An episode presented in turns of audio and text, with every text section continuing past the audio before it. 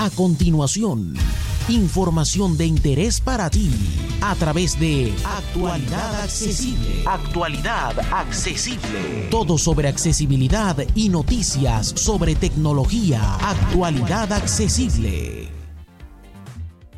Hola, hola, hola, soy J. Almagro, Pepe para los amigos, y esto es Actualidad Accesible News, tu revista semanal de actualidad tecnológica y de accesibilidad Vamos a comenzar, como cada semana, con las novedades de hardware que se han producido hasta hoy, viernes día 12 de febrero, desde el sábado anterior.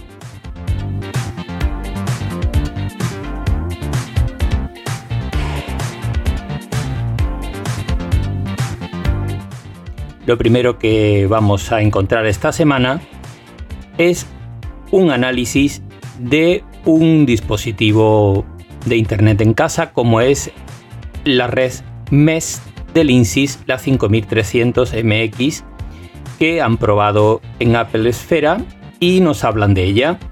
Como principales características, decir que es una red MES que puedes configurar con distintos módulos hasta la capacidad que te apetezca, que se maneja perfectamente desde una aplicación en tu dispositivo, ya sea iPhone, iPad, Android, ordenadores, etc y que es compatible con Wi-Fi 6 y además es compatible con HomeKit de Apple.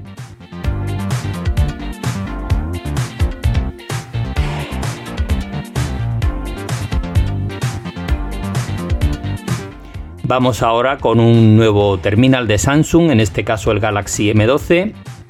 Es un terminal de gama media, em, del que todavía no tenemos precio, pero que sustituye al M11 y andará en el entorno de precios que se maneja en esta gama según operadores y según comercios.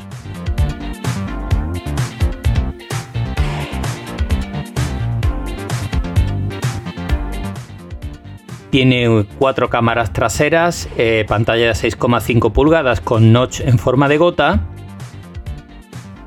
y una batería de 6.000 mAh y carga rápida de 15 vatios. Es un terminal, pues suponemos, pues esto, de gama media en la parte baja de la gama media.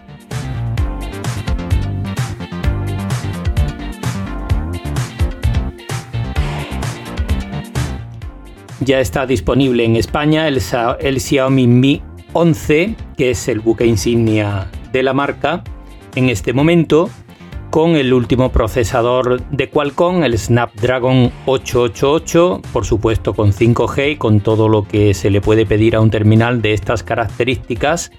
Pero este además incorpora la carga inalámbrica tanto normal como inversa, que permite cargar otros dispositivos a 50 vatios, y la carga rápida a 55 vatios con el cable.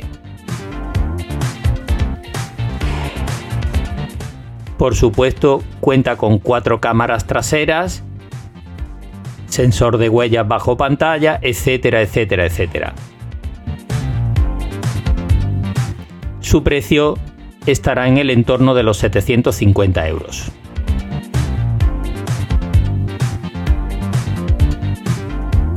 Y vamos con las novedades de software esta semana. La primera viene de la mano de Microsoft que ha actualizado su suite para dispositivos Apple en este caso y eh, ahora Word por ejemplo es compatible con todas las funcionalidades del trackpad. Aquellos que tengáis un iPad o un iPhone con un teclado con trackpad pues podréis utilizarlo sin ningún problema. También incorpora la posibilidad, por ejemplo, de abrir dos ventanas en Excel que hasta ahora no era posible, por lo tanto se pueden tener en modo split view dos aplicaciones de Excel abiertas con distintas tablas. Bueno, y otra serie de novedades más pequeñas, pero que también son importantes.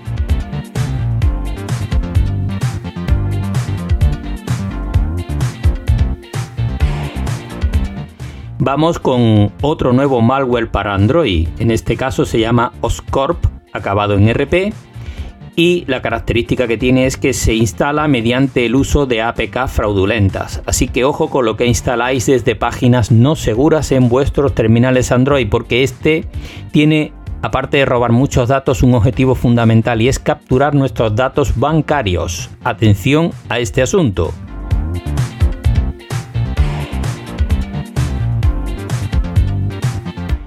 Y como no podía faltar, aquí está Microsoft con otra actualización desastrosa de su suite, eh, de su Windows 10, perdón, con un montón de problemas, así que no es recomendable que instaléis ninguna de las dos últimas actualizaciones si aún no lo habéis hecho.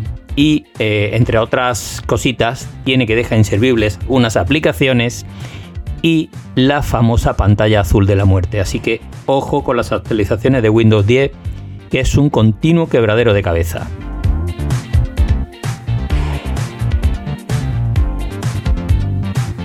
Y vamos ya con eh, los además de esta semana, porque eh, vamos a comentaros ahora algunos artículos de otras páginas que nos han parecido interesantes.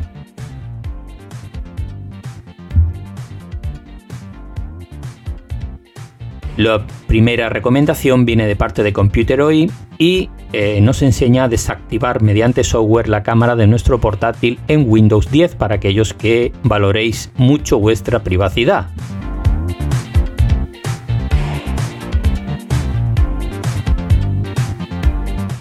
También aquí en Computeroid encontramos una guía muy completa sobre WhatsApp Web para sacarle el máximo partido, máxime ahora que ha incorporado algunas funcionalidades que antes no estaban disponibles en la web y que ahora sí que lo están. Y dejamos dos análisis a fondo eh, muy interesantes. Uno del Oppo Reno 4 5G y otro del Samsung Galaxy S21.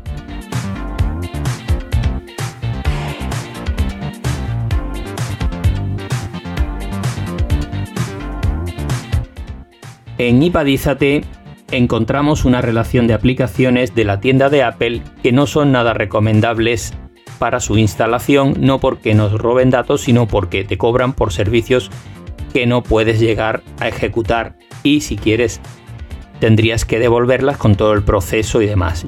Muy recomendable leer esta lista y ver qué cosas no nos interesa instalar.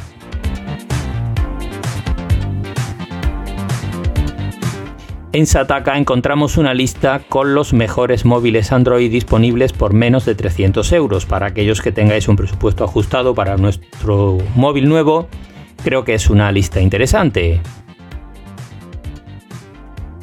Y en Genbeta nos proponen también para ahorrarnos un dinero la forma de obtener de forma legal una ISO para instalar Windows 10 en nuestros equipos de forma gratuita. De hecho, nos proponen cuatro formas de conseguirlo.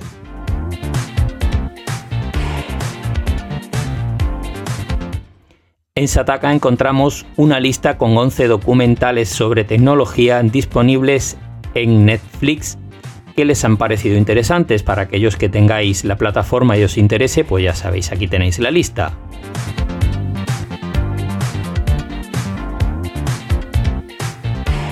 También en Sataka nos aportan una mega guía para compartir Wi-Fi con nuestros ordenadores portátiles desde nuestros dispositivos móviles y otras formas de hacerlo.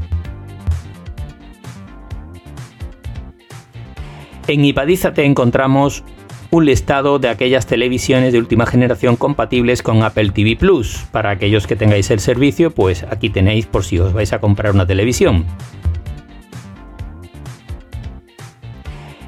Y en Apple Esfera, para terminar, nos enseñan a programar envíos de mensajes y generar recordatorios desde Telegram en dispositivos Apple. Y esto va a ser todo por esta semana. Como siempre, muchísimas gracias por seguirnos y podréis encontrar toda la información en actualidadaccesible.com. Un abrazo y hasta la próxima semana.